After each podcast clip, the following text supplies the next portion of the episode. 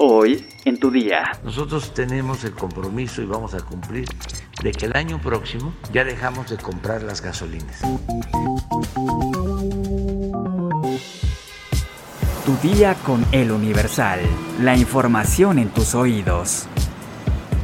Hola, hoy es jueves 16 de junio de 2022. ¿Quieres información? Pues aquí la tienes. Entérate. Entérate. Entérate. Entérate. Nación. La Suprema Corte de Justicia de la Nación consideró que las corridas de toros y peleas de gallos no deben ser consideradas patrimonio cultural inmaterial, ya que cualquier práctica que maltrate, torture y provoque la muerte de animales con fines recreativos y de entretenimiento no puede ser sujeta a protección especializada. Sin embargo, no se pronunció sobre si deben ser prohibidos estos eventos al invalidar el decreto que aprobó el Congreso de Nayarit para declarar las corridas de toros y peleas de gallos como patrimonio cultural de esa entidad.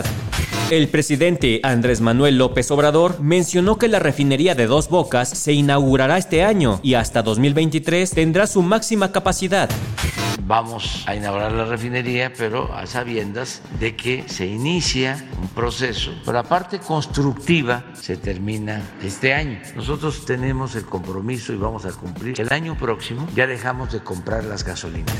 El presidente también afirmó que seguirá la misma estrategia de seguridad ante la violencia en Chiapas y Estado de México es muy lamentable que se sigan presentando estos hechos de violencia. Tenemos que continuar con la misma estrategia, porque eh, no se puede enfrentar la violencia con la violencia.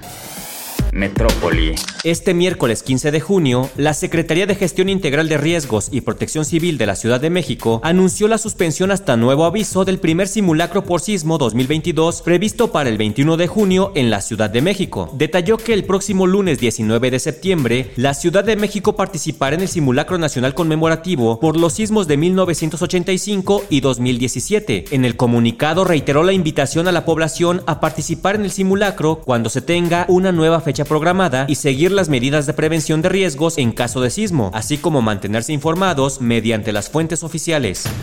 La Ciudad de México buscará obtener el récord Guinness por la clase de boxeo más grande del mundo este sábado 18 de junio, pero deberá cumplir diversos requerimientos para arrebatarle el actual récord a Moscú en Rusia. De acuerdo con el Instituto del Deporte de la Ciudad de México, el principal requisito es que la clase de box deberá durar 30 minutos seguidos con dos pausas de 20 segundos de hidratación, con una misma rutina que será impartida por diversas estrellas del boxeo. Las autoridades capitalinas recomiendan a los participantes descansar, y y alimentarse bien. Además, deben salir de su casa usando la camiseta oficial del evento, ya que se les otorgará servicio gratuito en el metro, trolebús y tren ligero. Las campeonas mundiales Barbie Juárez y Ana María La Guerrera Torres, así como Rey David Picasso, serán los instructores para la clase masiva de box, que busca romper el récord que ostenta la ciudad de Moscú con 3.300 participantes participantes en 2017. Estados. Autoridades de Colima aseguran que los contenedores robados en Manzanillo no eran 20 ni traían oro. El vocero de la Mesa de Coordinación Estatal para la Construcción de Paz y Seguridad del Gobierno de Colima, Gustavo Adrián Joya Cervera, aseguró que contenían concentrado de durazno, de cebolla, llantas, aires acondicionados y rollos de material para invernadero, aunque reconocen que aún hay tres contenedores de los que se desconoce qué hay en su interior. Un camión con un cargamento de galletas se accidentó en el tramo carretero federal Sabancuy-Champotón, a la altura del kilómetro 85, quedando la pesada unidad fuera de la vía con varios daños. El chofer perdió el control debido a un desperfecto mecánico, por lo que la pesada unidad se salió de la pista de rodamiento y recorrió varios metros entre la maleza hasta quedar detenida. Los pobladores, como ya es costumbre en estos casos, realizaron actos de rapiña. Cartera. El empresario mexicano Arturo Elías Ayub, en un video compartido desde su cuenta de TikTok, explicó la razón por la que las criptomonedas perdieron el 70% de su valor en el mercado. Por ejemplo, si tenías un, o compraste un Bitcoin cuando más alto estuvo, si hubieras comprado mil pesos, hoy te quedarían 300 pesos. Imagínate, han perdido alrededor de 70% de su valor más alto. El yerno de Carlos Slim explicó que la causa de la pérdida del valor de la moneda digital se debe a la caída de la Bolsa de Valores de Nueva York y que las acciones valen mucho menos. Bueno, pues hoy que todos los mercados son un desastre y se está cayendo eh, impresionante la bolsa en Nueva York y en todos lados. Bueno, pues lo primero que están haciendo o vendiendo los inversionistas son sus criptomonedas y por eso esas caídas tan dramáticas. Por último, el empresario aprovechó para aconsejar a los inversionistas a vender sus criptomonedas. Cuiden en qué invierten, inviertan en lo que sepan, no inviertan a lo güey y ten mucho cuidado. No se preocupen, yo tampoco entendí.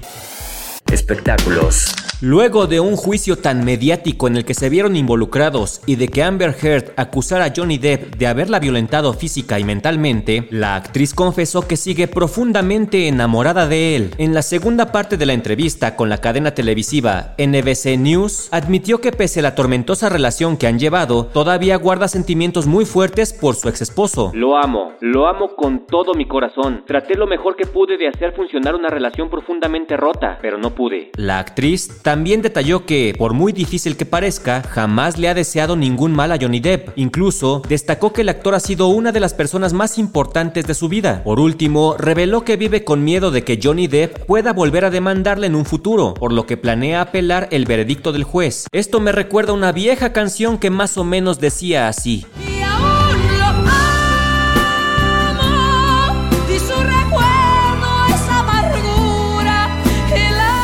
¿Quieres saber cómo darte cuenta si los frenos de tu carro están desgastados? Descúbrelo en nuestra sección autopistas en eluniversal.com.mx. Ya estás informado, pero sigue todas las redes sociales de El Universal para estar actualizado. Y mañana no te olvides de empezar tu día, tu día con El Universal. Tu día con El Universal. La información en tus oídos.